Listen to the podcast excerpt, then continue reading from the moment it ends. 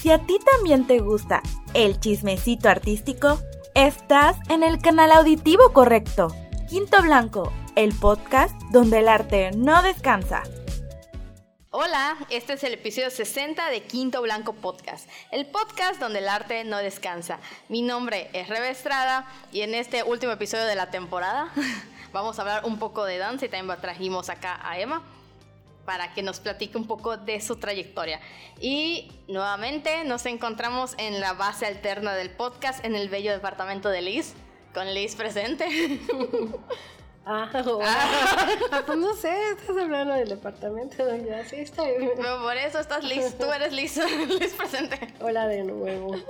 Bueno, para iniciar este último chismecito del año y de esta temporada, como dije anteriormente. Y pues vamos a hablar de danza, que es de un tema que no hemos tocado en el podcast y creo que tampoco hemos tocado en Quinto Blanco, ¿no? Tal cual. Sí, pero no hemos ahondado. de los temas que queremos empezar a ya abarcar. Sí, Pi. Y pues eso, como les dije anteriormente, pues ya invitamos a Emma para que nos platique un poco de su trayectoria, para que nos platique igual de el proyecto en el que está involucrado, pero antes que se presente como tal, pues presenta tus cinco datos randoms. Ok, este, soy Emanuel González Aguilar, en el ámbito me conocen como Chaer. Este, ahora pertenezco a un crew de danza electro que se llama After Ego. Estoy involucrado en ciertos grupos de organización como lo es Danza Rota y como lo es mi página que es Skill Style, que se dedica a distribuir y fomentar la danza urbana en lo que es la ciudad de Mérida, Yucatán. Este, voy a decir mis cinco datos random, solo... El primero es que me gustan los gatos. Amo los gatos, me maman los gatos. Sin este, gatos como acá. este, el segundo es que mi color favorito es el azul y en todas sus tonalidades y con todas sus, sus combinaciones que pueden haber. El tercero es que mi fruta favorita es la manzana, es increíble. El cuarto es que no me gusta el café, no me ofrezcan café, no voy a tomar café. Fuera, por favor. Aquí termina este capítulo. Aquí termina el capítulo con eso, con ese dato. y el quinto es que me gusta mucho la estética de los tatuajes. Me gusta mucho tatuarme, me gusta mucho ver gente tatuada, me gusta ver cómo la gente tatúa, eh, me gusta mucho ese arte. Ok, aquí hay gente tatuada. Yo, sí, sí, todos estamos tatuados acá. Perfecto, bienvenido al club. ok. Y ahora no sé si quieres presentar, presentarte de lo que has hecho de tu trayectoria como Chaer. Chaer es el nombre, es tu nombre de artista, artístico, bailarín. Este, pues más a fondo el nombre de Chaer nació porque yo hacía graffiti. Solía hacer graffiti hace años. Este, pertenecía a un crew, la GS Crew, con mi compa Datover, Venado y muchos más. Oh, lo ubicamos. Este, y de ahí yo también bailaba, pero bailaba muy informalmente, no estaba como tan activo. Y tuve como que decisiones en mi carrera de danza, que me fui a otros lugares haciendo como folclore y otro tipo de, disciplinas. Me empezó a gustar mucho el breaking, me empezó a gustar mucho lo que es el popping, waving, cosas de, de estilos diferentes a lo que es mi danza fuerte, que es el electrodance. Este, entonces, yo hasta hace siete años, si no estoy mal ocho, regreso a la cultura electro y me pongo en forma, me pongo a entrenar. Este, nace lo que es el colectivo, la marca Danza Rota y me invitan a formar parte de para gestionar eventos y reactivar la cultura electro en Mérida. Este, de ahí venimos para acá trabajando duro, están en varios eventos, viajando, compitiendo, haciendo shows, presentándonos con bastante gente, colaborando con estudios, dando clases. Y eso ha pasado de siete años para acá y hace dos años tuve de, de la necesidad, yo sentí una necesidad de que veía que no había como exportación y difusión de la danza electro, danza urbana en Mérida. Y decidí crear la, mi casa creativa que se llama Skill Style. Y ya ahí yo soy como el, el director, CEO, que ve todo, o sea, todo el, como el ¿cómo explicarlo? Como el bien común de la danza desde mi perspectiva y me dedico a, a, fomentarla para todos. ¿Cómo comenzaste? Regresando un poquito a lo que acabas de comentar. Este, ¿cómo, ¿Cómo comenzaste? ¿Desde muy chiquito comenzaste o ya grande? Decidiste iniciar como que danza en ah, algún punto. Ok, yo la danza la empecé hace como 13 años. Yo estaba cursando entre la separación de primero y secundaria y segundo de esas vacaciones, yo, pues mi hermano era animador, ya saben, el auge de los animadores. Sí. Y pues estalló el boom de lo que fue el Tectonic. De que, Ah, ah, Francia, sí. Tectonic. Tuve un ex que bailaba Tectonic. ¿Qué Eh, es eso? Dato curioso. Dato curioso. Ok, entonces eh, él empieza, comienza a hacer ese rollo. Y yo en vacaciones, pues como estoy con él, vivía en el mismo cuarto con él. Y él se ponía a entrenar porque decía de que, ay, montaron esto de Tectonic, hay que hacerlo porque hay unos 15 y vamos a animar. Y yo qué sé eso, de dónde sale, de dónde parte. Y él me empezó a enseñar como que dos, tres pasillos, me mostró un vi- videitos ahí de YouTube, ni recuerdo de quiénes sean. Y yo regresando a la secundaria, pues en segundo, ya el boom no había sido solo en mi casa, había sido En en, en todo México literalmente. Y pues en mi secundaria empezó a bailar un, un cúmulo de personas muy reducido. O sea, ¿cuánta gente habrá en una secundaria? Como 300, 300 chavos, ¿no? Y ya bailaban como 10, contaditos. Y yo fui como... Se lo mostré a un amigo, me, me juntaba mucho con él. Este... Y él también empezó a bailar y nos empezamos a llevar con los que sí bailaban de todos los salones, de todos los grados. Y así empezamos como... Ya partí de mi hermano de mi casa y ya yo empecé a involucrarme un poquito en la cultura. Que me ponía a buscar así en YouTube. Este, en Tectonic, Electro, en Mérida y no había. Y así poco a poco, conforme pasaron los meses, empezaron a salir pequeños pequeños videos de ajá. gente y yo de que, wow, esto sí se hace, ¿dónde es? Quiero pertenecer a esto. Y ahí, ya de ahí para acá, pues es- quiere decir que sí, lo conseguí. Sí. Busqué dónde y me fui metiendo allá. Este, pero ¿de dónde nace? Nació allí, hace como 12, 13 años. Yo tenía como 14, no, como menos, como 12 años yo creo que tenía. Sí, el rango de secundaria. 13, 15, algo así. 12, 13. Sí, por ahí, por ahí empezamos. Estás más morrillo.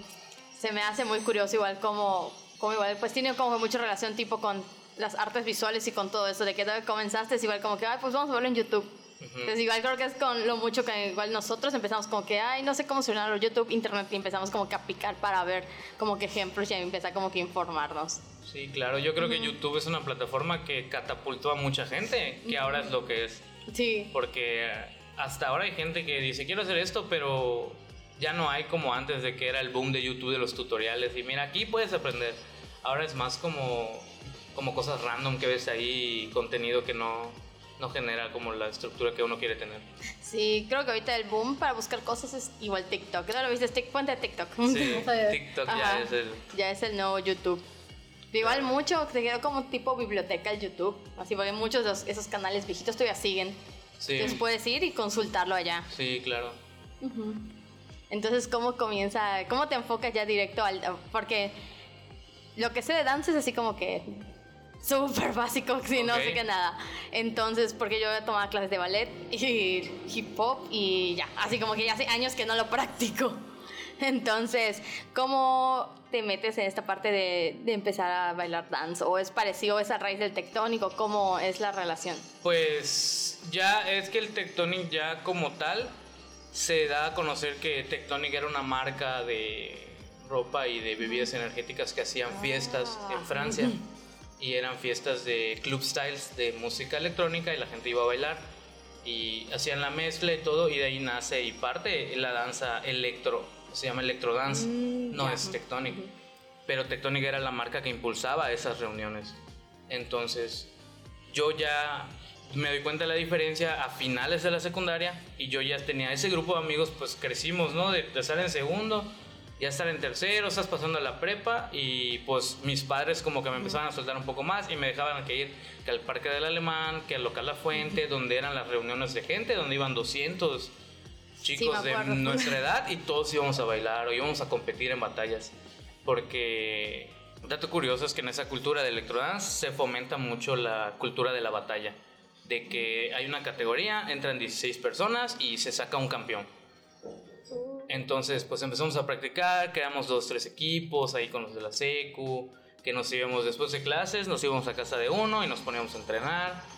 Este, porque en dos semanas, el sábado, hay un evento en el Parque del Alemán y tenemos que ir y tenemos que bailar. Y a eso nos dedicamos, este, más que nada, ¿no? O sea, no sabíamos, de- por mi parte yo no sabía tampoco nada de la danza. Simplemente hacía algo que me, que me apasionaba y yo no sabía que ya era un bailarín por ello. De que ya había una técnica, ya había una... Bueno, ahorita pues la disciplina igual. Claro. De estar constantemente porque sabías que tenías que entrenar porque era la batalla y era sí, esto. era la emoción de ir y darte contra... Como había tanta gente, no sabías contra quién te iba a tocar. No sabías quiénes iban a entrar, contra quién te ibas a dar, si le podías ganar o no. A veces ganabas y decías, wow, yo creí que perdí, ¿no? O sea, era la emoción y era tanto, tanta la euforia, creo, de, de los jóvenes que se juntaba tanta gente. Ya de ahí, este, termina lo que es la secundaria, entro a la prepa y yo me aislé un poco de, de lo que es este, ese estilo de danza porque pues todos, ya sabes, la partición de amigos, todos se van a prepas diferentes, ya nadie concuerda, todos tienen nuevos amigos con los cuales comparten esa, esos gustos y ya es como que a darle prioridad a regresar a lo mismo, mejor me voy a enfocar en otras cosas. Y yo allí conozco, estaba, lo recuerdo bien, en mi segundo semestre de la prepa, este, pasa una chica y hola, no sé qué, yo soy del ballet folclórico tal, representamos tal, y nosotros nos vamos a los nacionales en tal, tal, tal, a un encuentro nacional que se llama ENAC, y es, un, es una competencia. Les gustaría ser parte, y, y dentro de mí dije, wow, estaría chido, pero en él, yo bailo, entre mí otro dije, bailo electro. ajá. Pasa algo curioso que a mi primo, un saludo para Cristian si llega a escuchar esto, le gustó la chica que fue a, A invitar. a invitar. y yo normal mi día. Y el viernes, pon tú que fue un lunes. Y el viernes me van a buscar a mí al salón y dicen, Emanuel González, ah, soy yo. Te esperamos mañana sábado, tal hora, por el ballet folclórico. Y yo ¿Qué? dije, ¿qué pasó? ¿Por qué yo? Y resultó que mi primo se fue a inscribir y puso mi nombre solo para saber cómo se llamaba la chica. Y yo dije, wow. Y dije, no, pero yo no me inscribí. Y me aplicaron la de, no, Pues pues, ya estás en la prepa, esto no es un juego. Y si no vienes, vas a, te vamos a hacer una sanción y que no sé qué. Y por desgracia, o como se quiera decir, fui. Destino. Fui sin, sin, sin nada, sin esperar nada. Y yo me quedé ahí, me apasioné con lo que era la danza, porque también la danza folclórica yo creía que era la jarana únicamente. Y no, el ballet era muy experimentado. Este, yo entré y el primer día que yo me tocó en- ensayar era una danza huichola de Nayarit. Y eso me encantó. Y dije, wow, o sea, si todo va a ser así, yo quiero Yo me seguir. quedo. me quedé dos meses, tres meses, luego pasamos a una estampa de Baja California que es el calabaceado. Se visten así como vaquerillos. Y también me gustó mucho y ahí empecé y dije, ¿sabes qué? Esto me gusta, voy a dejar de bailar electro un tiempo y me voy a dedicar a esto, al menos mis tres años de prepa. Este, en mi segundo año me voy a Durango, al Nacional, al ENAC, y ahí bailamos jarana y ganamos, volvimos como Oh. campeones. Y ya de ahí dije, no, pues esto me gusta, aquí me voy a quedar. Incluso yo seguí, aún después de terminar la prepa, yo seguí año y medio yendo folclore a ese mismo grupo. Porque habían presentaciones, había... Las competencias, ¿no? Sí, eh, entrábamos a competencias como grupos, entrábamos a, en teatros. Hay un- el instituto, el, el Instituto de Investigación y Difusión de Danza Mexicana hace o hacía, no sé, no sé muy bien, un encuentro anual de todos los grupos que pertenecen al instituto. Y entonces nosotros independientemente si fuéramos o no invitaban a nuestra maestra, la maestra Victoria Lafarga y a ella siempre le daban un espacio para que presente una o dos estampas y a mí me encantaba estar bajo los reflectores en teatros cada fin de semana entonces a mí me gustó mucho y ahí es donde comp- comprendí bien lo que era la danza o sea ya no es simplemente como el de tener un estilo y no hacerlo, sino es ya la pasión, la disciplina, ir a entrenar, el porte, todo lo que haces dentro de ella. Es todo lo que envuelve, no Sí. solo el estilo, no solo el, como que, sí, como que el estilo en el que estás, ¿no? Claro, es como todo lo que engloba eh, la cultura de la danza. Es muchísimo más grande que solo ir a ensayar y presentarte. Es conocer gente, conocer comunidades, conocer perspectivas, conocer técnicas. Es, es, yo creo que es mucho, es muy vasto Sí. lo que es la danza. Y ahí cómo llegas ya actualmente, lo que tus, los crews que tienes ahorita, las, los, sí, los equipos de trabajo que tienes ahorita con el de danza rota y lo de skills style. Ah, ok.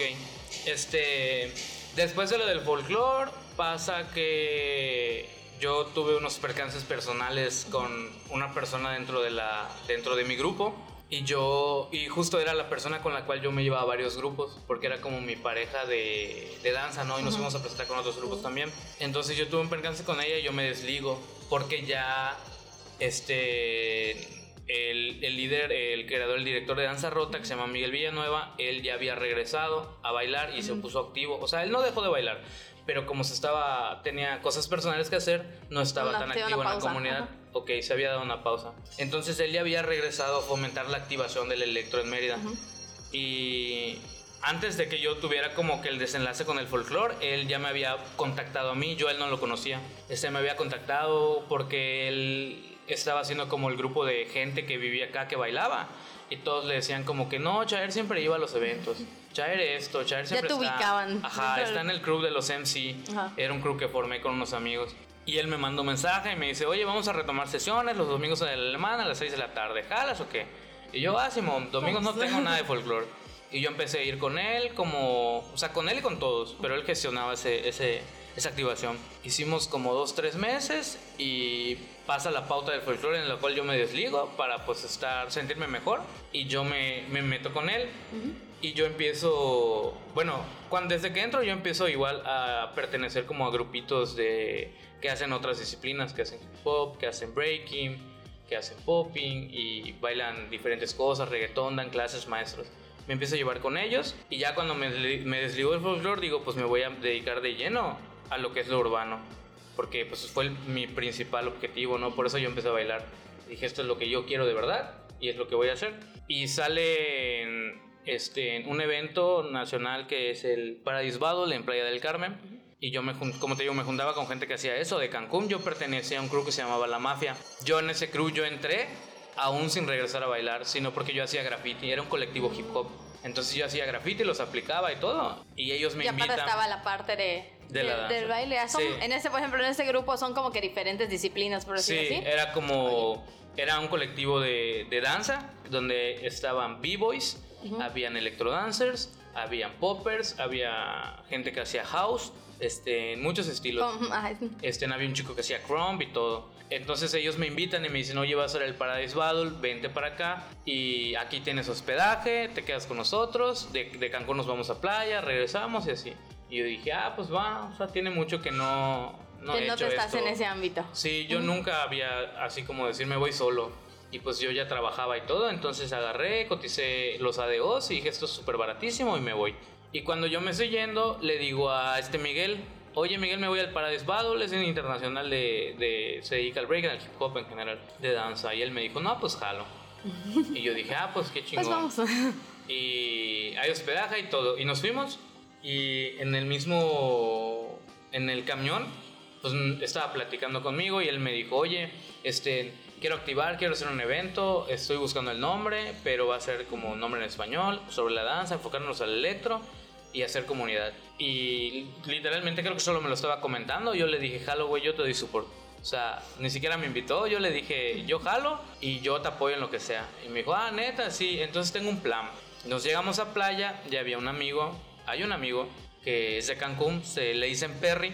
Este, de hecho, él hace rap ahora. Si algún día le quieren hacer podcast. Este, chido. Sí. Y a él le comentamos la idea también, porque teníamos una idea de que como que haya peninsularmente tres gestores, uno en playa, uno en Cancún y uno en Mérida.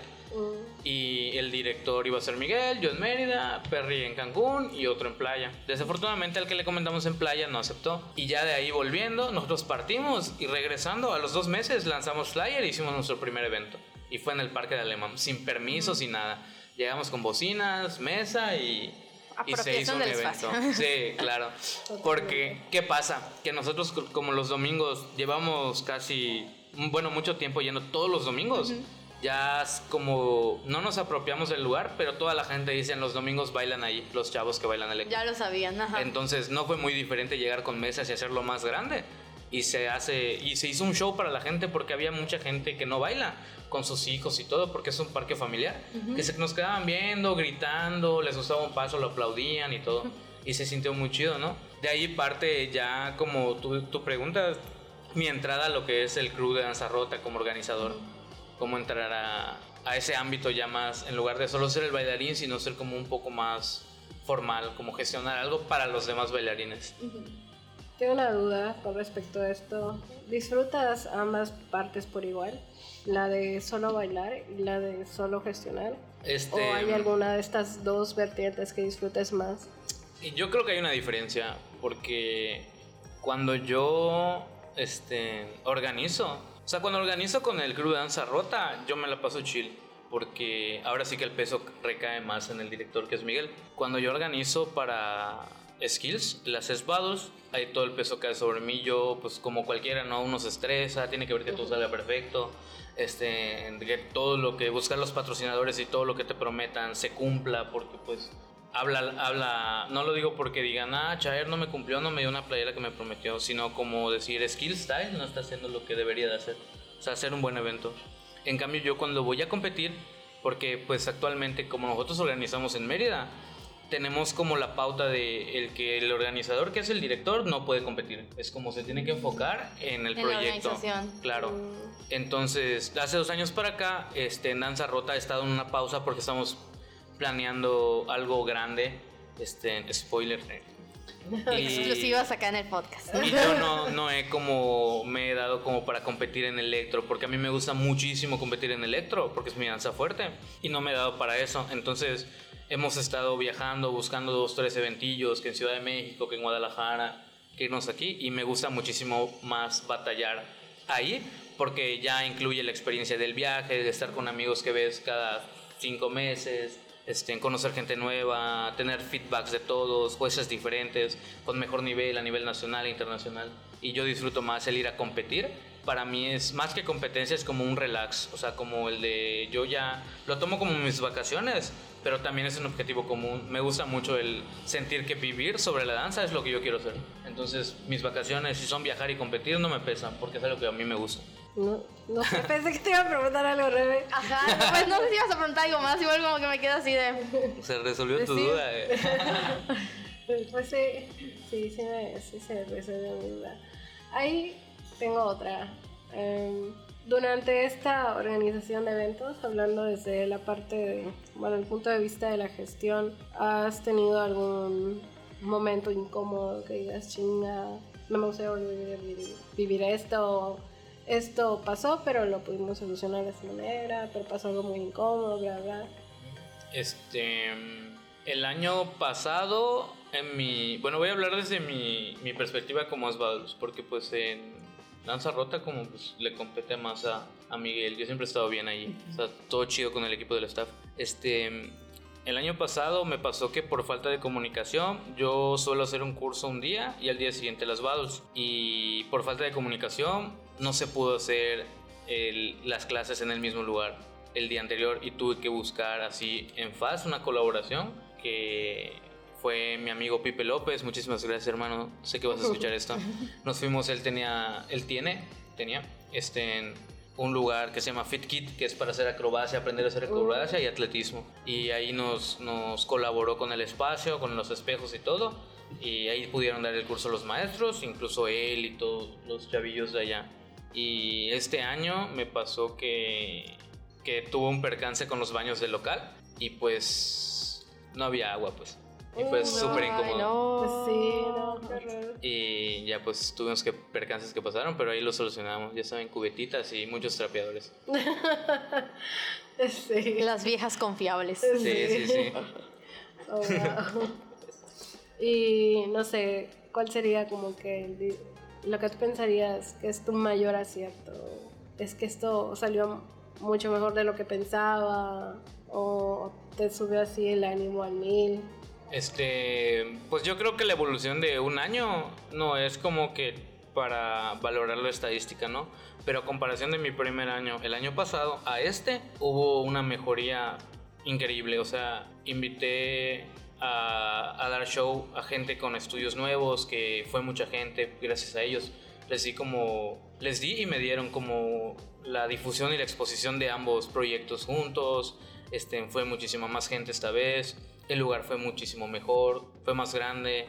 Este, esta vez un logro que tuve es que el año pasado solo fue un DJ y esta vez hubieron tres. Ah, qué cool. Este, y el año pasado, por ejemplo, hice la categoría de breaking, de breakdance, y solo fueron ocho personas y esta vez fueron 18.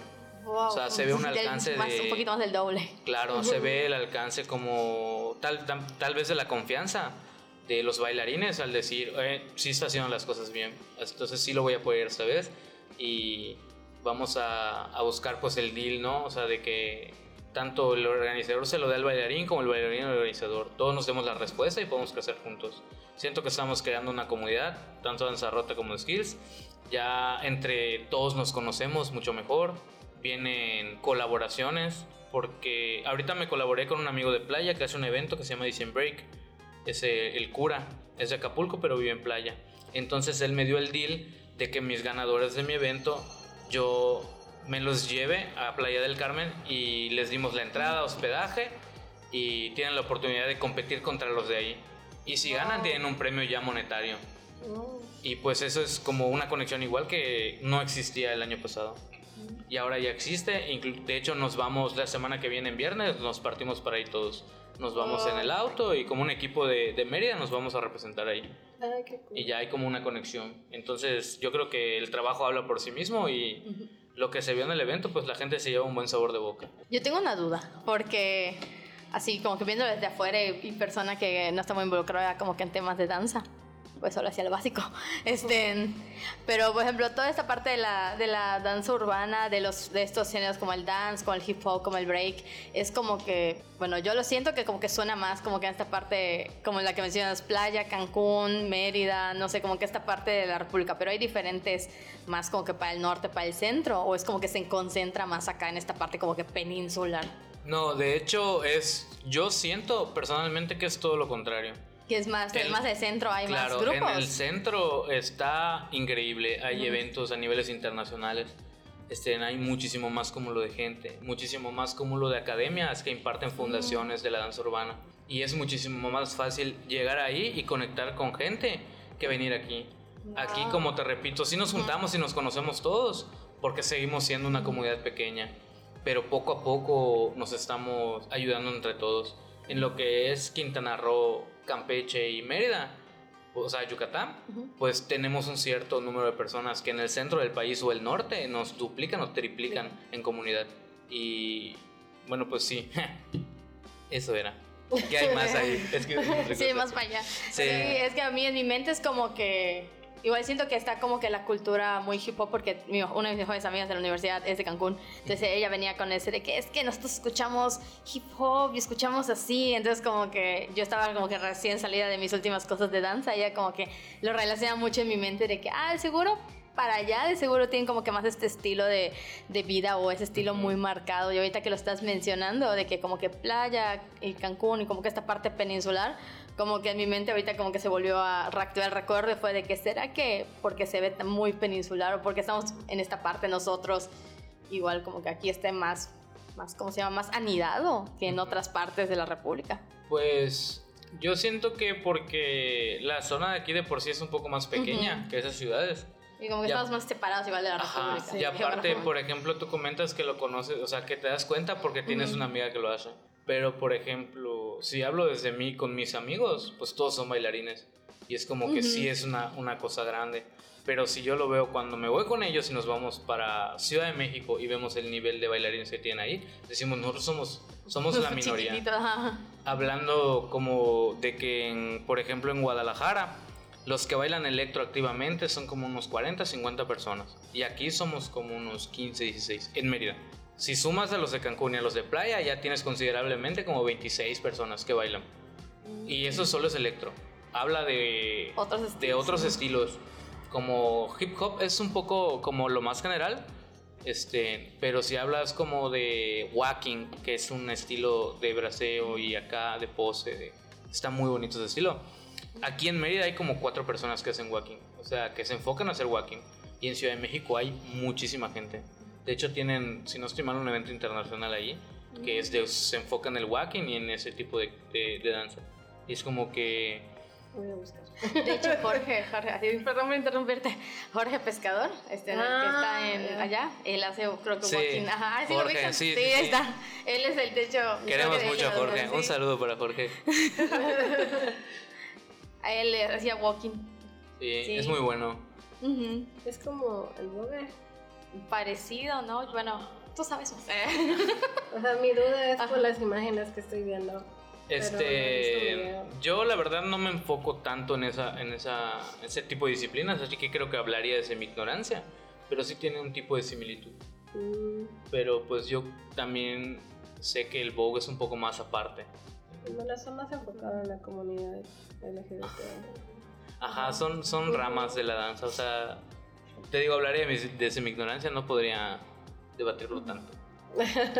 Sí, yo cuando lo vi la primera vez porque me dijo, hago, eh, voy a dar una- un, creo que había dado un curso o así como que una sesión de walking y yo como que dije, se me hace en la mente, pero no, y hice lo mismo que le lo, lo youtubeé y le dije, ah, es parecido al walking, así como que mi mente igual como que tuve esa relación de que se parece, Es que me gusta mucho. pero debería todo eso tiene como que alguna variante. Sí, claro, son similares, podría decirlo.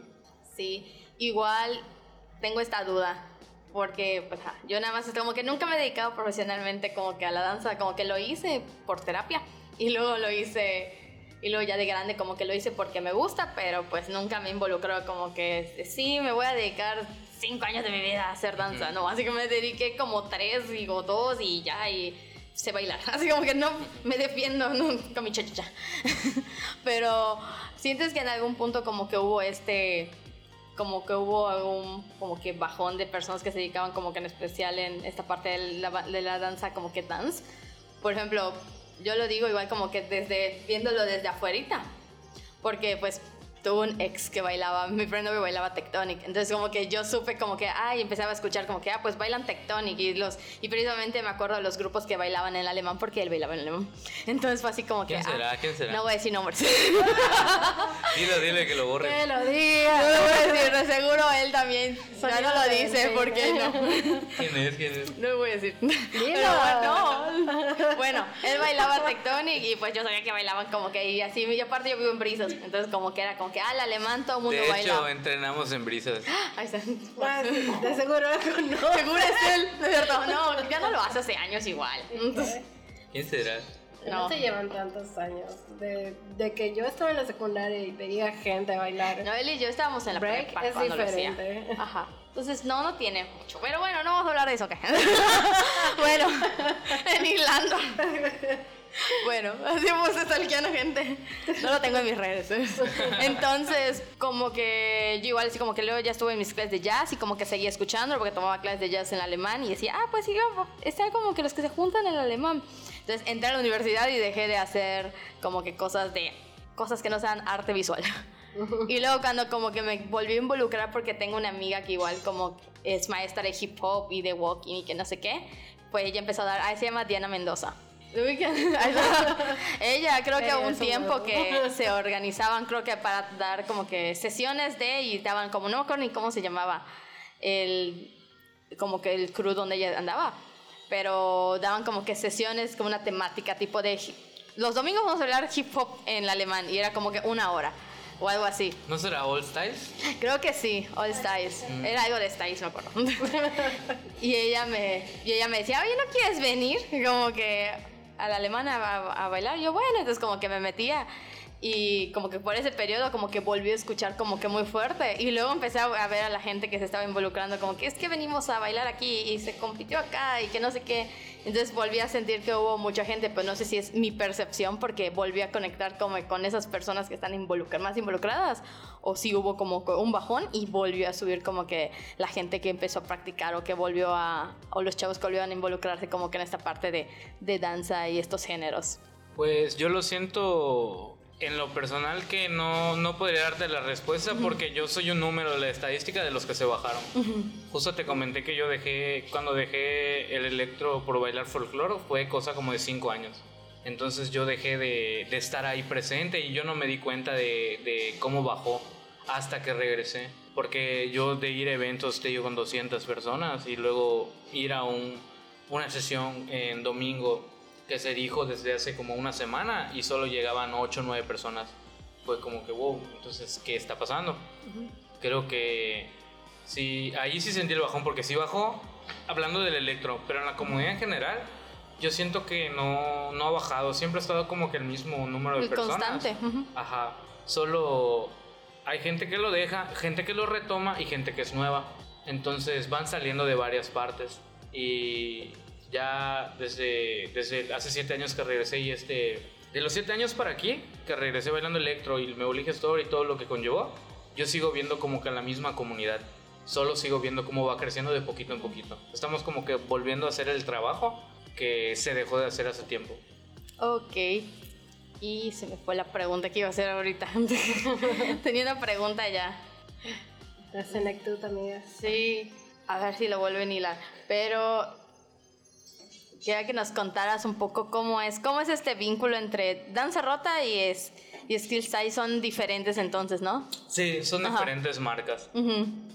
Este, como te comentaba, yo en Danza Rota ayudo, soy del grupo del staff. Y Skill Style es una marca, es una casa creativa que hice yo. O sea, desde mi visión nació Skill Style. Y son marcas diferentes, pero colaboran entre sí. Hablando de que si en Danza Rota ocupan lo que es como cubrir un poco de video, de grabar batallas, Skill Style se entra para eso. Y yo cuando hago el Les Battles, como el staff de Danza Rota me da support y Mike me ayuda co- como así como mi community y le paso flyers, él me dice acá, acá, me ayuda con proyecciones.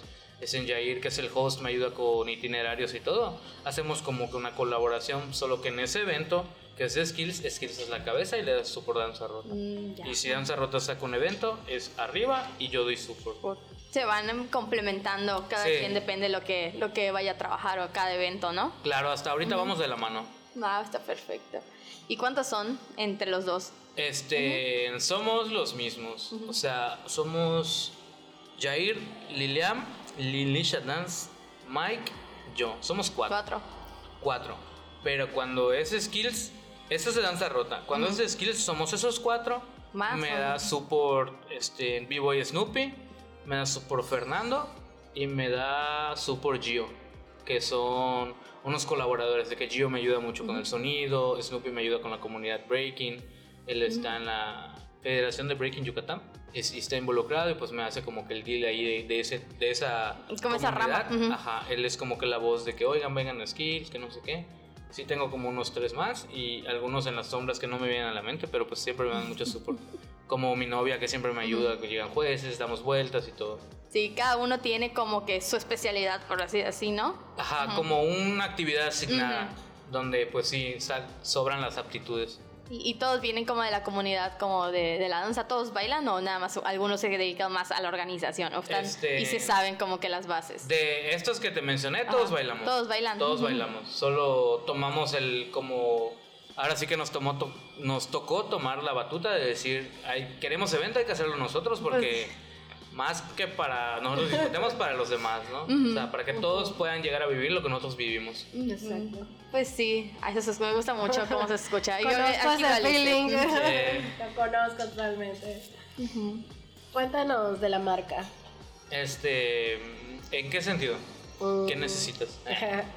A ver, aquí te traigo. Justifica su respuesta. ¿En qué te puedo ayudar? Bueno, este, en en skills, general, ¿qué es? ¿Cómo, ¿Cómo la- nació? Ah. ¿Cuánto tiempo Eh, está Por activo? ejemplo, tus productos, todo esto. este, lo que es Skill Style nació parte hace dos años, en noviembre. Yo partió de una necesidad. Yo hablaba mucho con mi compadre Brandon, que igual es bailarín, y hablábamos de que nos la pasábamos nosotros entrenando y luego pues veías en redes videos de gente, cuentas que se dedica a difundir la danza en todo el mundo. Como lo que es Stance, Jack Films y unos más. O sea, ahorita está, abrió una cuenta Rupturo de Guadalajara, nuestro compa Vilas. Y partió de la necesidad de decir, oye, estaría muy chido que nuestros videos salgan ahí. Y yo alguna vez le dije, no, pues yo tengo un video cuando fui a competir en Cancún y me subieron una cuenta que se, se llama Electro is the Future. Si no estoy mal, esa cuenta es española. Y dije, ah, no manches, le mostré y me dijo, güey, estaría muy chido hacer eso dedicarnos a crearnos una cuenta para difundir a los de Mérida, o sea, a nuestros compas. Tenemos muchos compas con mucho nivel, pero pues no suben videos o no compiten y es como que... No hay la visibilización. Claro, y, y llegamos a- al acuerdo de establecer como una, una casa, no quisimos decir una cuenta de video, sino como una casa creativa donde se hicieran varios proyectos con el mismo fin. Entonces yo hablaba con él y todo, él tuvo como unos gastos personales que hacer y no pudo como que llevar a cabo conmigo el proyecto. Entonces yo agarré y yo fui el que in- invertí, me compré una cámara, un estabilizador Y llegaron y le dije, ¿sabes qué onda? Tú vas a ser el primero, vamos a grabar. Y ya, que lo propusiste, Ajá, adelante. me puse a grabar a él, empecé a mandar mensajes a todos mis amigos, a mi compa el Gio, el del sonido, escena Roque, le mandé mensaje a Lilisha y me fui grabando unos videos, me fui a Cancún, le mandé mensaje a Andy de Mafia, le- lo grabé y empecé con ese rollo. Y los empecé a subir en el Instagram y luego este me di cuenta que era como que no sí era lo que quería hacer, pero no tanto como quería hacerlo, o sea, como que me faltaba. Entonces me puse a hacerlo de manera un poco más informal. Que si yo me iba a un evento, le pedía permiso como el organizador, oye, ¿puedo sacar clips de los que batallan? Simón. Y empecé a grabar gente, las subía y entraban a, a Instagram, activó las colaboraciones Ah, para que sí. salgan doble cuenta. Y empecé a grabar y subir con, con varios y fue como que más difusión. La gente empezó a decir como, ¿qué pedo? ¿Qué es Skills? Entraban a la cuenta. No tiene muchos seguidores, pero hay mucha gente que ya topa lo que es la cuenta de Skills. Y veían puros videos de gente. No era como entrar a mi perfil y ver 30 videos de Chaero bailando. Era como entrar y ver 30 videos de 30 personas diferentes bailando. La variedad. Claro. Y era como, como lo que empezó a dedicarse. Luego, de la misma ne- necesidad, nace, por la pausa de danza rota, nace que queremos hacer un evento. Entonces agarramos y dijimos, vamos a hacer la marca de Skills. Con, lo platiqué con Brandon y lo platiqué con Fernando. Y vamos a invertir tanto y vamos a hacer nuestro primer evento. Se va a llamar Esvados. Y, y ya de ahí hasta ahorita, pues es, es lo que, es lo que llevamos. O sea, de eso nace. El propósito es difundir la, lo que es la danza, el arte en general, ¿no? Porque igual tengo proyectos pausados con mi compa Datoer, que es ir a grabarlo en mural. Oh, Pero como ese brother se la pasa viajando y viajando, que yo lo hace es diferente. Sí. Es muy, muy difícil. Entonces, igual, este, he querido grabar a otro compa grafitero que le había dicho alguna vez a mi compa Sater. Este, buscar como actividades que la gente haga, que me llamen la atención a mí y a, y a la gente, ¿no? Como decir, oye, ¿por qué? Debe- eso debe ser grabado para que la gente lo vea. Este, en alguna vez hice un video de rap con mi compa Rom, que igual es bailarín, es rapero, y me dijo, oye, unos visuales. Fui y le grabamos un video. Este, igual le tengo grabado un video a mi compa Cipher, que igual es rapero, y como que eso va, o sea, captar en el lente. Yo tengo puesto como que captamos arte a través de un lente. Porque más que yo grabarme un blog diciendo, hola, yo soy Chaer, estoy con Liz haciendo un podcast, sino es como que grabarlo desde fuera desde fuera como que no tenga un englobe personal de la marca, sino que es una casa creativa, que hay muchas cosas ahí. Ajá, que hay muchas vertientes dentro de la misma. Claro, incluso ahí yo soy serigrafista y hago playeras para gente y yo las subo en la cuenta de vez en cuando, porque pues igual es un servicio que yo puedo llegar a dar, la casa la puedo llegar a dar. Hago la merch, que es Skills Style. De hecho, dato curioso, el Instagram tiene tres S. SS Skill Style, que es de serigrafía, estilo y skills. Yo, bus- yo sí viéndolo, a ver si es cierto. Son tres S. Ándale, ahí está, Skill Style. Este, porque yo tenía como el plan igual hace mucho tiempo, tengo siete, seis años de serigrafista y hace mucho tiempo dije quiero sacar mi línea de ropa y siempre he sacado ropa y la vendo, pero nunca la he etiquetado como que mi brand. Entonces cuando yo hice la casa creativa tengo mis diseños en etiquetas que te puedo mostrar que nunca salieron a la luz, que se llama S Brand, porque la S es como en donde voy. Y tengo también un proyecto futuro de tener un estudio que le voy a llamar Estudio, con pura S, como que sea mi... Ajá, sí, como las serpientes. El logo es una serpiente. Se va a robar mi idea. Ya no, porque hay tanto Anotando de eso. trabajo. De que, Eh, ah, dato curioso, Liz trabaja conmigo. Sí, yo trabajo. Sí. con Da- él. Dato random plus. Dato random plus, ahí está mi sexto dato curioso. Entonces, el objetivo es ese, nace de, de ello mismo, de la necesidad de eso mismo hace dos años. Y ahorita, como mi objetivo es seguir con lo que estoy haciendo. Ahora quiero retomar un poco de grabar a gente, porque lo de este año, este año solo grabé que me fui a Guadalajara y grabé unos rounds de unos amigos, unos colegas, y de allí nos fuimos a Junucma, grabamos un poco y ya estuvo, no volví a grabar. Me dediqué a organizar como a gestar- gestionar todo el evento, porque este evento como que me lo chuté todo yo solo a la espalda. Tuve mi, mi staff de support, pero la gestión principal fue mía. Fue tuya. Ujú. Entonces ahorita quiero retomar lo que es grabar de aquí a tal vez medio año del 24 y luego empezar a gestionar el tercer aniversario de Skills y hacer el evento un poco ya no dirigir no esta vez no me quiero dirigir tanto como la batalla sino como hacer un show Mm, como invitar a más grupos El primer año tuvimos tres grupos para hacer show, este año tuvimos cinco. Quisiera que este año que viene tener unos siete u ocho y hacer un show para que venga más gente a espectar que solo al hambre de la batalla y ver ahí gente batallando entre sí, sino que ver que sea Ver sangre, a mí me lo así como de sangre. Sí, claro. Batalla. No, no esa batalla. No, sí, sí hay sangre en las batallas. ya, pues ese es el objetivo como a, a futuro próximo. Órale. Qué activo eres, Emma. No Sí. sé cómo le haces, yo salgo del trabajo y muero. Él se pone a batallar. Sí. Sí, de hecho. sí, de hecho. Sí, salimos del trabajo y ya E- es todos tenemos vida después del trabajo. Sí. Duda, ¿cómo se elige lo, cómo va el número de la de las batallas? Depende de la gente que se ¿Cómo es por inscripción o es como llegan o hay como una convocatoria o cómo es Eh, esta parte? Siempre es por inscripción. Este, muchos manejan el como vayan llegando, se van inscribiendo, pero por la experiencia es una moneda al aire. Tú no puedes como, o sea, sí puedes, pero no es recomendable esperar así al último día a ver qué pasa. ¿Qué tal si llueve y ya invertiste mucho dinero en tu evento? O sea, no, no está la recuperación, ¿no? Entonces yo aplico lo que aplica mucha gente del centro del país como organizadores.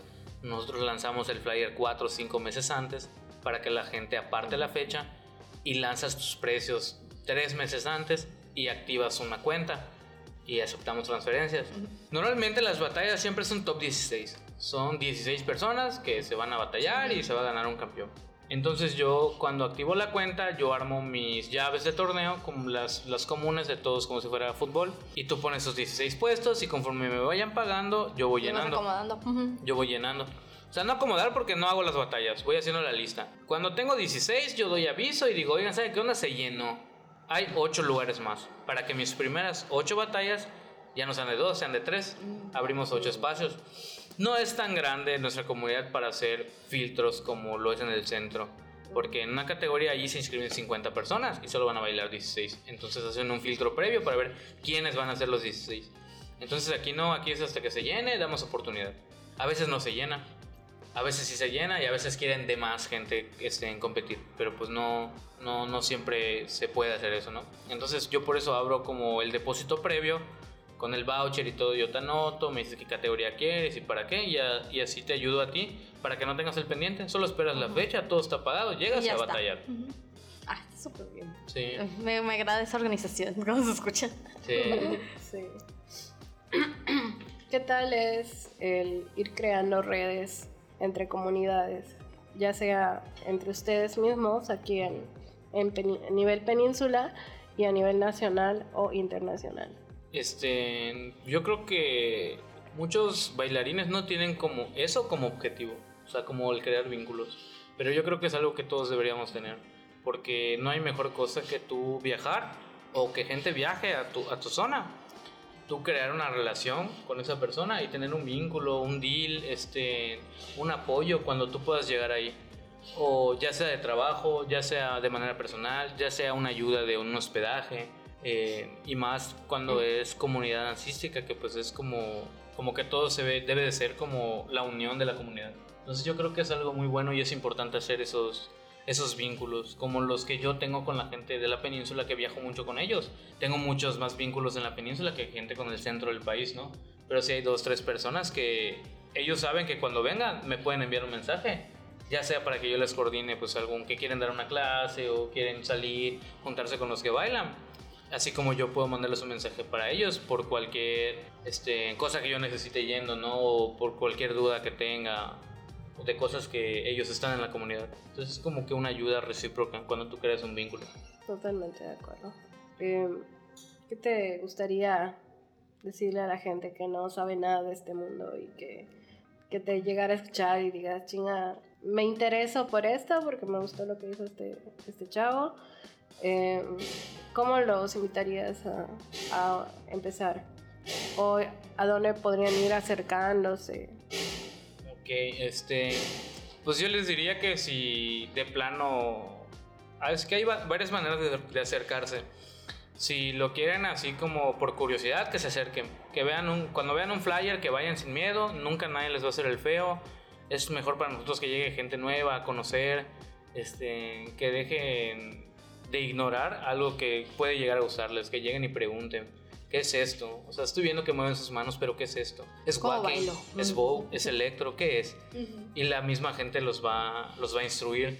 ¿Quieres tomar clases? Acércate a los estudios. Hay muchísimos estudios. Puedes buscar, puedes poner en el buscador de Facebook o de Google estudios de danza en Mérida y te van a salir un montón.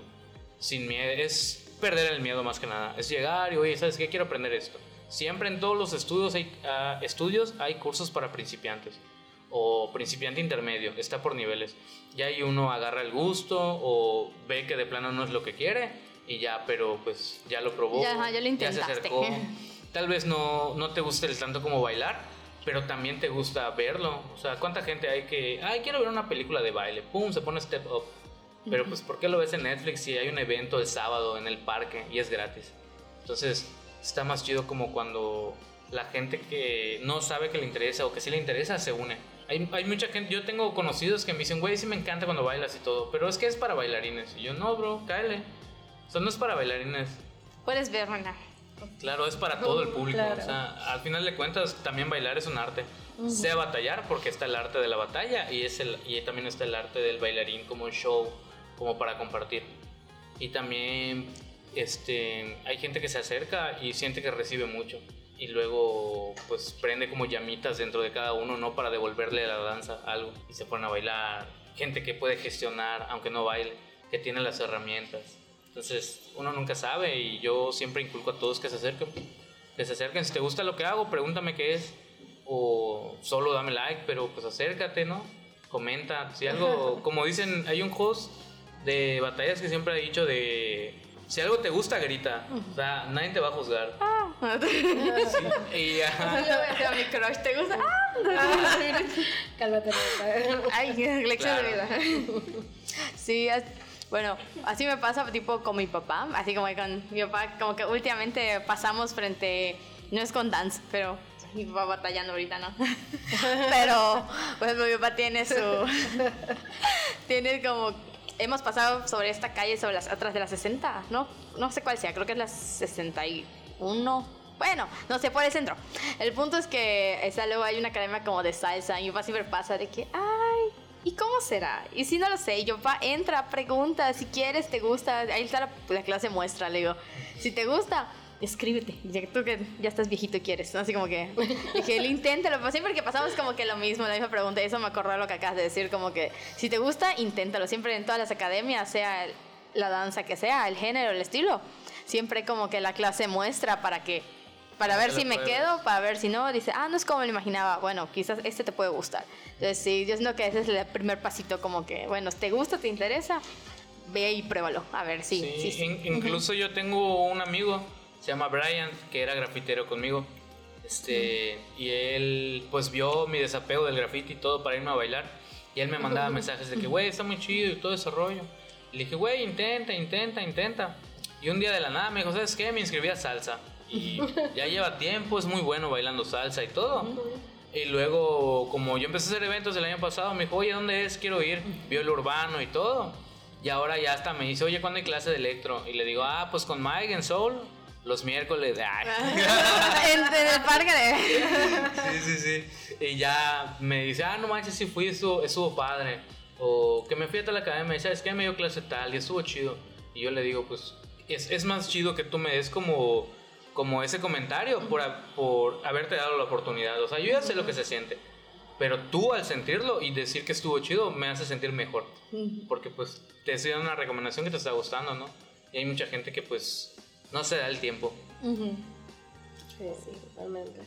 Mi meta el próximo año, si tengo trabajo, así como que si regresa al mundo laboral. Este, No, no regreses, vive del arte. Sí, Ay, ojalá. Es lo que Es dice una trampa, huye. Es lo que dice mi papá, dice, tal vez era el momento. Y yo, "Ah, papá, mis deudas.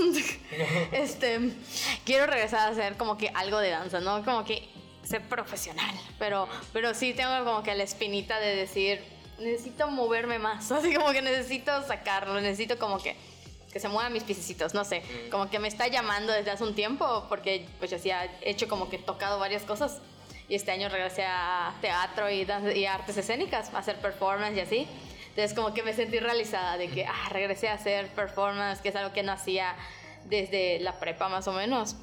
Y como que dije, creo que me hace falta regresar a hacer algo de, de danza. Y hace rato ando pellizcando, este, aprender como... Mi, mi meta es como que siempre aprender como un género nuevo. Como, nada como para probar de decir, sí pude. Como que para esa misma espinita de, de ya me la quité, de que sé lo que se siente y ya lo, pues ya lo probé. Porque lo último que hice fue antes de la pandemia, hice clases de salsa, porque nunca había hecho salsa y fue así como que, ah, hay una técnica y hay como que más que hacer así ladito, así como que de ladito a ladito. Sí, claro. Y Como- aprendimos. Como de cosas. salsa de fiesta, ya no. ya. Ajá, salsa de fiesta, ya sé que no es solo eso.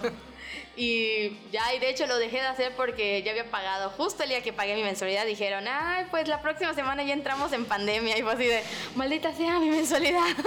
Devuélvanmela. Devuélvamela. Entonces ya, y luego pues cuando empezó a y todo era de como que, ah, bueno, pero, pero en, en línea. Y yo sentía así como que no es lo mismo en línea porque no está la gente y no te... No No sientes la misma, la misma vibra, no tienes así como de tú a tú al maestro por cualquier duda, como dices. Ujú. Entonces ya lo dejé de hacer y fue así como que, ah, vamos otro día. Y ahorita como que digo, desde hace rato tengo así como que veo videos, porque yo les sigo como que academias de danza. Y veo videos y es como que mm, quiero probar, como que ya había probado hip hop como en un curso, Ujú. pero como que dije, quiero probar hip hop y luego vi la parte de, de reggaetón y dije, como que si vuelvo, como que tengo eso muy clavado en mi mente, si vuelvo a hacer como que danza, vuelvo a probar algo, me gustaría como que intentar a ver cómo es hacer reggaetón en danza, como que con alguien y tal cual. Siento que ese es mi siguiente como que meta. Pues yo te recomiendo que, que no esperes. Estás a un clic de cualquier academia y preguntar por un, un- un curso. Así como tú le dices a tu papá la clase muestra, están las clases muestras de reggaetón. O sea, no pierdes nada igual. Igual te gusta y dices, ¿sabes qué? Me voy a dedicar a esto. Voy a dedicarme al reggaetón. No, no dejes quinto blanco. Quédate listo, así como que ahora voy a bailar, es mi estilo. Quinto blanco, curso de reggaetón. curso de reggaetón, de twerk. Igual yo una vez hice twerk, tomé curso de twerk. Y dije, oh, se siente bien, así como que no sabía que podía mover esto. El de la mercada.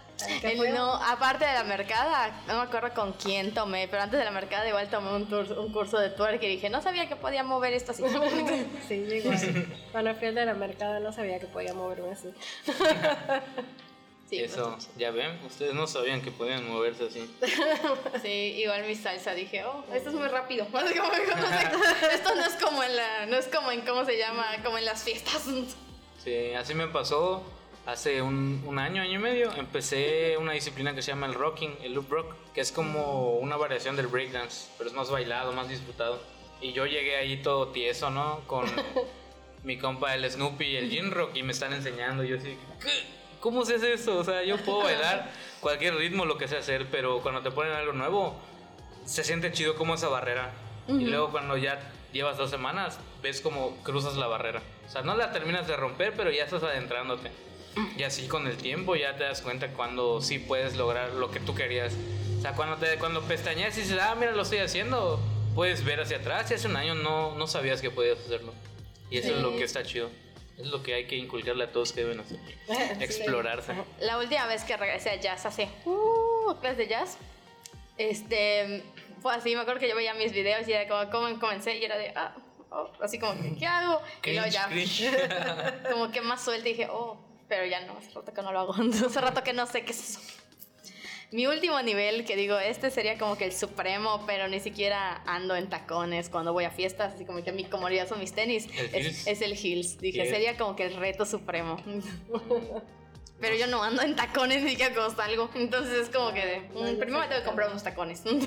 Estaría chido hacer heels. Sí. Yo lo veo y digo, ay, si se rompe el tacón, y si me rompo yo. Me hacen falta los tacones. Sí, de tu talla. No sé tan grande tu. Todos bien pisos. Nos viéndonos. Sí, dije, sí, no, hasta cuando salgo es como que mis tenis es todo. Sí, es comodidad, mejor. Sí, eso no me atrevo a eso. Aparte que siento que voy a matar. Un seguro médico primero. Ok. Mm, ¿Algo más? ¿Algo más que quieras añadir? Este. Que se nos esté escapando. No sé, no sé cómo de qué va a haber. Pues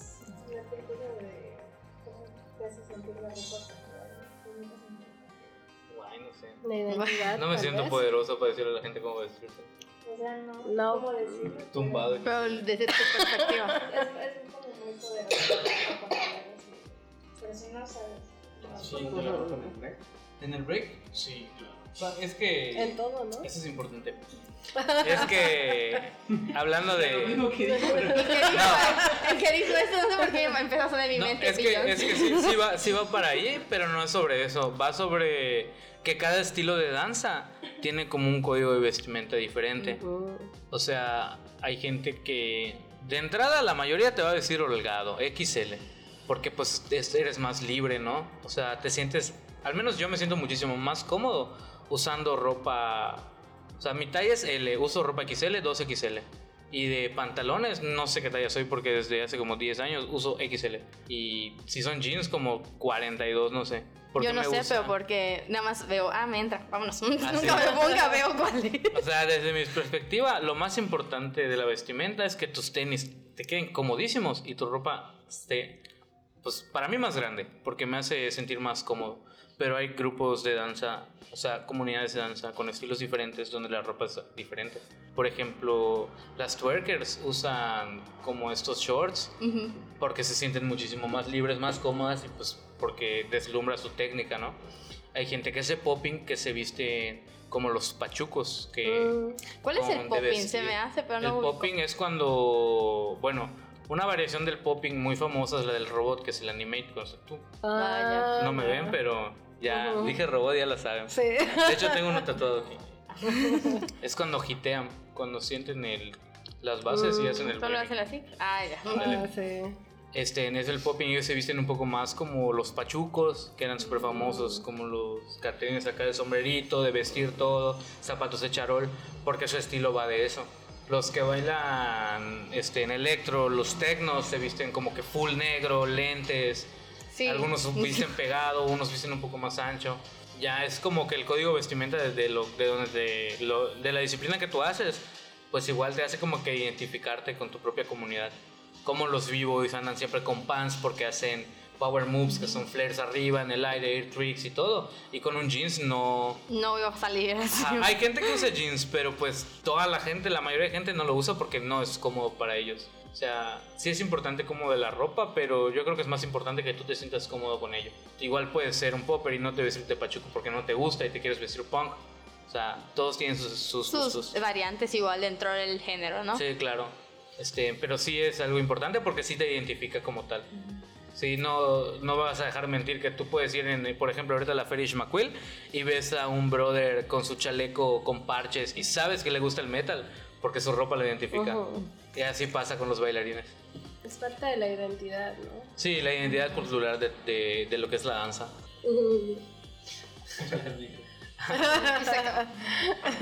Eso es todo por hoy. Sí, este, ya anexarnos de otra duda, nada. ¿Tienes otra duda? Estaría, no, no es una duda, es un comentario. Eh, sería chido que regresaras a hablar un poco más a fondo sobre los estilos. Wow. Podrías venir con alguien. Ujú. Ah, que regresara Ajá. al podcast. Al podcast. Ah, no regres. Ya estoy, dice, yo, estoy en el medio. No, no, no, no, no, no. Entonces, ¿qué dije?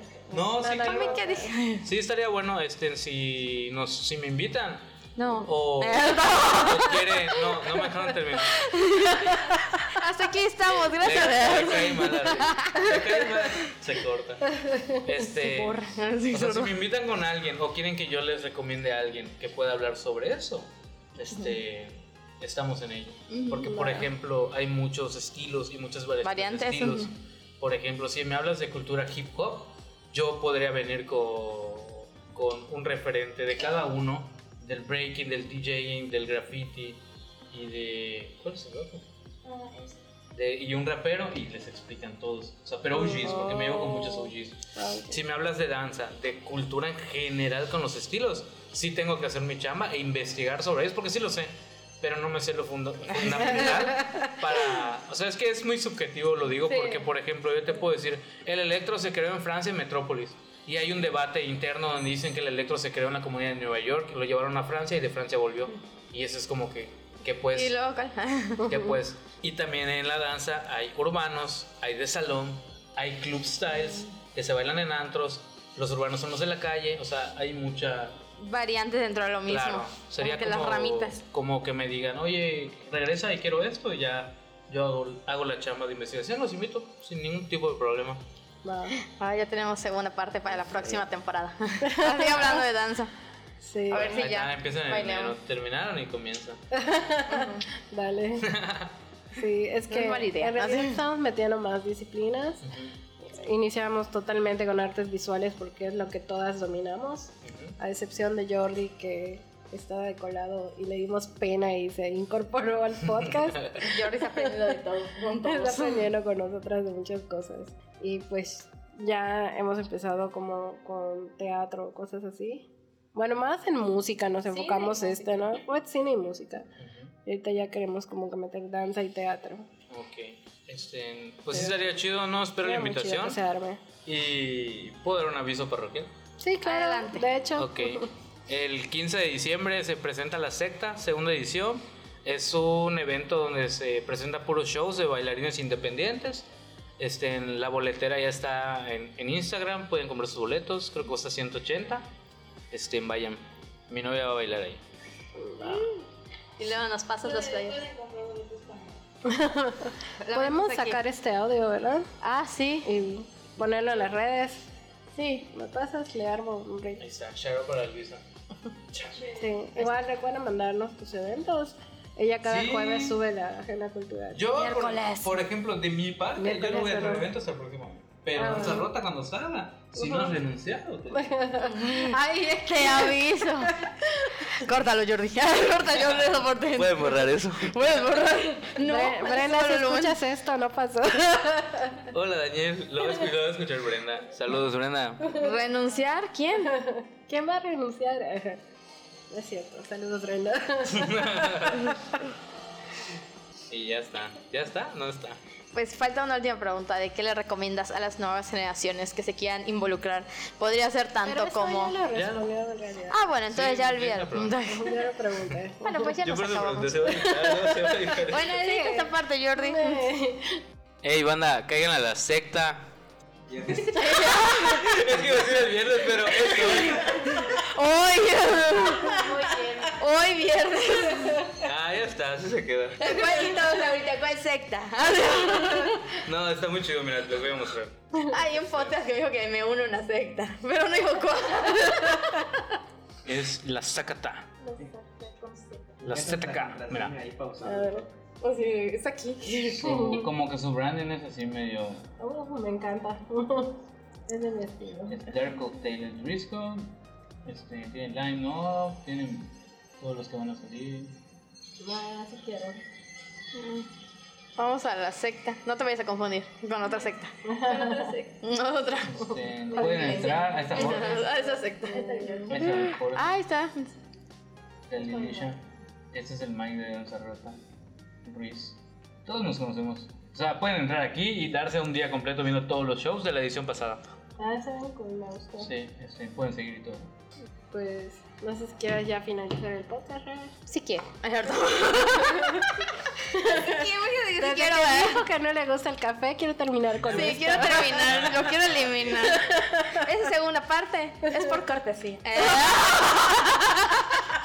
le trae que le trae café, así como que, ¿qué no, que el cafecito, cafecito. Yo que los quería invitar a mi siguiente mes. Agua.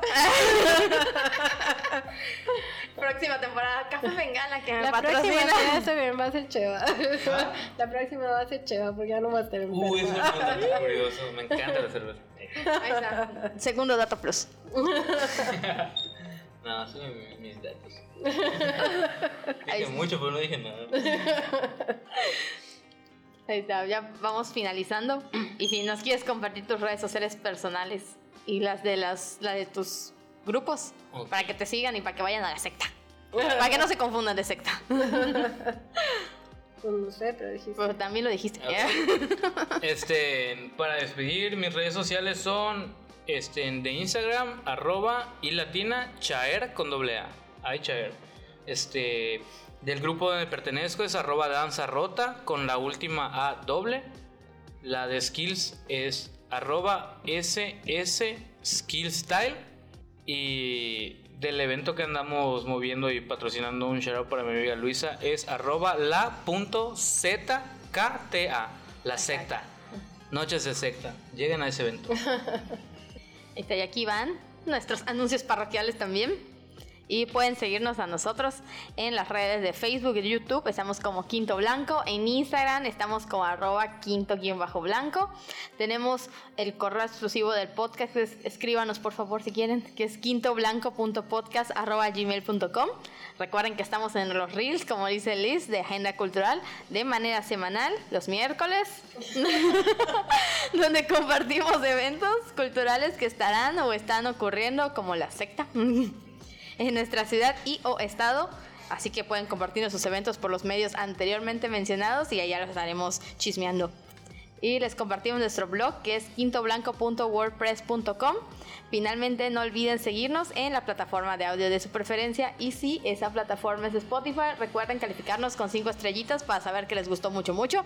Esta semana vi que alguien más le puso 5 estrellitas, entonces somos felices. felices con el comentario. Y contamos con un patrocinador del podcast, esperemos el próximo año sean dos. Algo de café. Si necesitan trabajos de diseño gráfico e impresión, pueden contactar a nuestro amigo Hilario Baeza, lo encuentran así en Facebook y está como en Instagram como arroba esca-1609.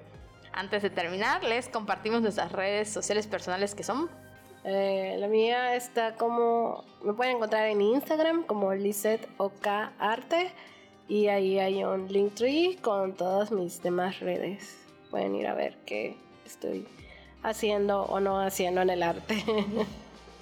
Y a mí me pueden encontrar como arroba rebebe-s14. No manches, se me olvida mi Instagram. Y ahí encuentran el Linktree para todos los demás, para el TikTok. Allá estoy muy activa ahorita que hay mucho tiempo libre. Esperemos ya no tenerlo tanto, por favor. Y no olviden que pueden escucharnos. Cri, cri. Mientras limpian su casa. Nos pueden escuchar mientras se preparan un café para no invitarme. O Para el lunes. pueden escucharnos, no sé, donde trabajan Emma y Liz. Allá, por favor, pónganos. Y, pero no escuchen a ciertas partes. y recuerden que El baile no descansa. Y ya así terminamos el último capítulo del año. Y ya. ¡Yay! Muchas Nice, gracias. nice. Y hablando de danza, Nada, ustedes. esperando que el próximo año tengamos segunda parte. Sí. Esperando. esperando. Esperemos llegar el próximo año. Déjame termino el año, Deja- por favor. ya, bye. Bye. Adiós, adiós.